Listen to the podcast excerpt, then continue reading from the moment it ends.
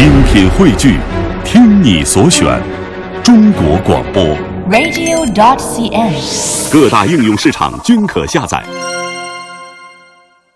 天的中国采风带您呢继续在江南，要到的地方呢是江苏的苏州。那说到苏州呢，它被称为东方的水城。那这座呢已经有两千五百多年历史的古城是依水而筑，城市呢也因为水而变得更加的灵秀美丽。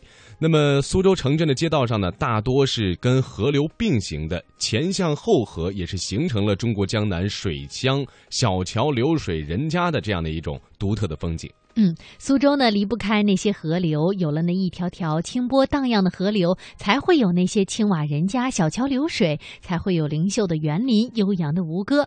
那节目最后，我们就跟随记者走进千年古城，来了解苏州和水的故事。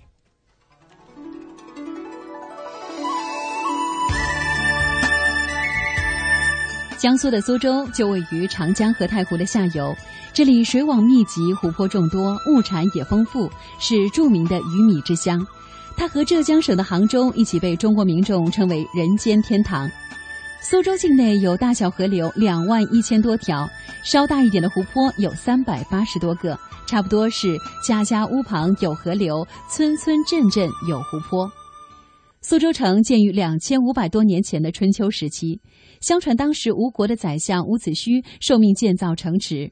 伍子胥带人看风水、丈量地，最终建成了内城四十多里、外廊六十八里的城池。这在当时的长江流域是数一数二的。吴国的大王阖闾一看十分高兴，给他取名为阖闾大城。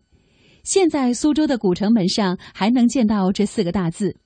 从此以后，吴国逐渐强大起来。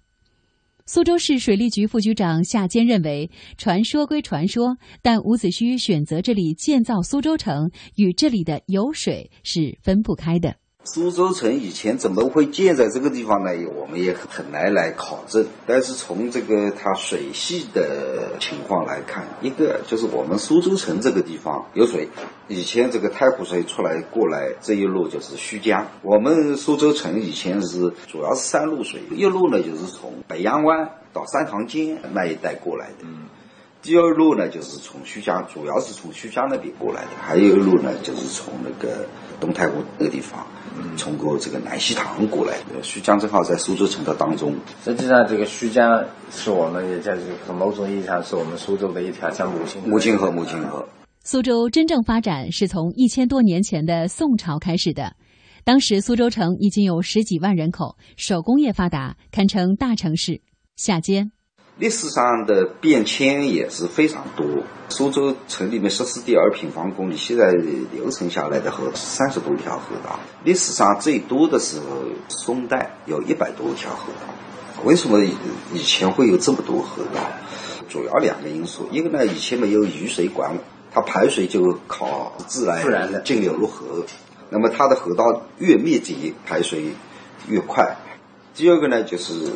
以前我们水广地区这个交通就靠水运，自然的地理环境、社会经济发展的需要，苏州就成了一个水网密集的地区，而水也紧紧的包裹着生活在这片水乡泽国的人们，衍生出了丰富的水文化。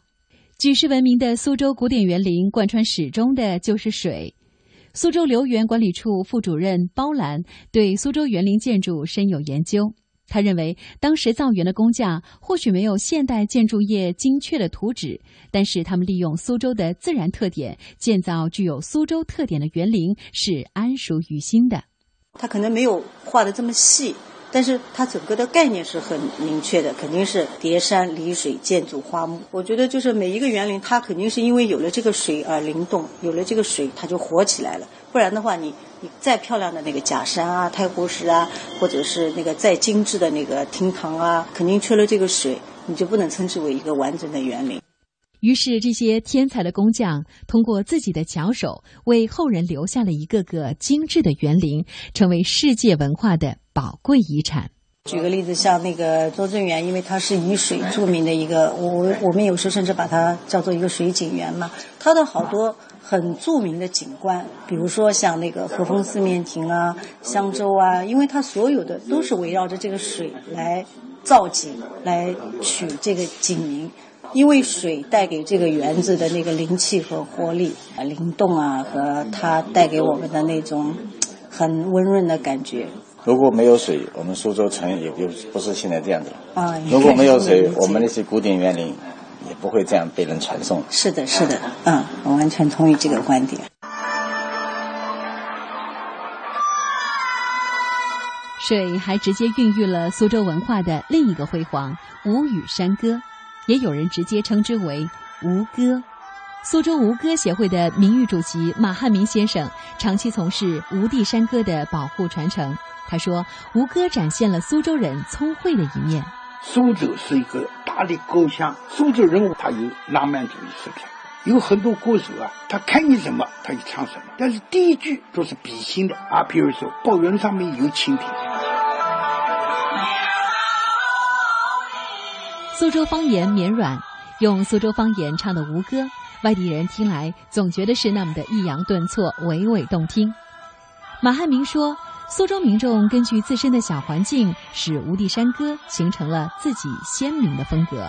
鄱阳湾的山歌跟圣浦就不一样，圣浦那边呢，它是在水的，呃它那个唱起来声音低，娓娓道来；到了许叔关那边呢，就像唱书，它也很很斯文。到那个长江边上，就是不毛。那个阳澄湖的，它比较高亢，它在头上唱，雪月，比较广。为什么苏州当地的民歌不叫水歌、水调呢？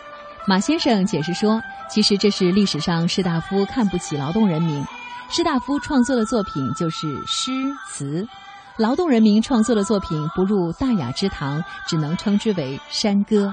劳动人民的歌，它是随口而出，他即兴创造，所以他他不许他叫诗，他只许他叫三国。那么我们苏州真的没有什么，有好多地方没有山，他也叫三国。吴歌对江南的语言、文学、戏剧产生了重大影响，由此传承发展，进而形成了昆剧、苏剧、评弹等艺术形式。如今，这些艺术形式都收入了世界和中国国家非遗目录。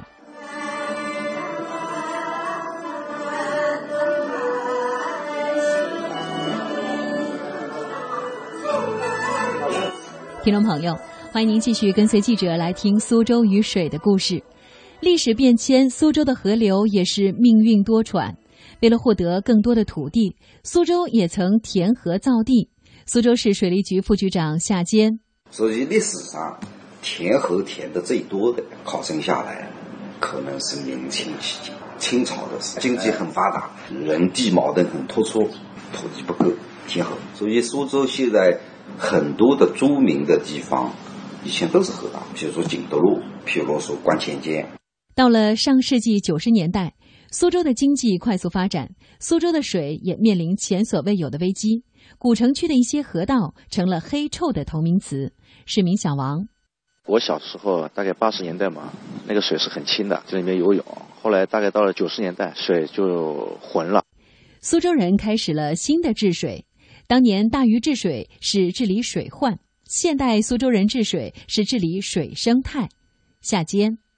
零二年开始，我们做了一个规划，叫城区水环境综合整治规划。零四年开始实施的支流河水工程，就是从西塘湖一路水、阳澄湖一路水，东北角、西北角两个角进来，再加上这个幺二年我们启动的全程清淤，那是一百多年来没清过黑臭这个现象都解决了，都解决了，全部解决了。那我们能够自豪的说，我整整个城里面没有黑车河道。中国古代大教育家孔子说：“仁者乐山，智者乐水。”意思是说，宽厚的人喜欢山，聪慧的人喜欢水。从苏州园林、吴地山歌到苏州昆剧、苏州评弹，都融入了苏州人的聪明才智。各位朋友，欢迎你来苏州，感受这里歌的甜美，感受这里水的滋润。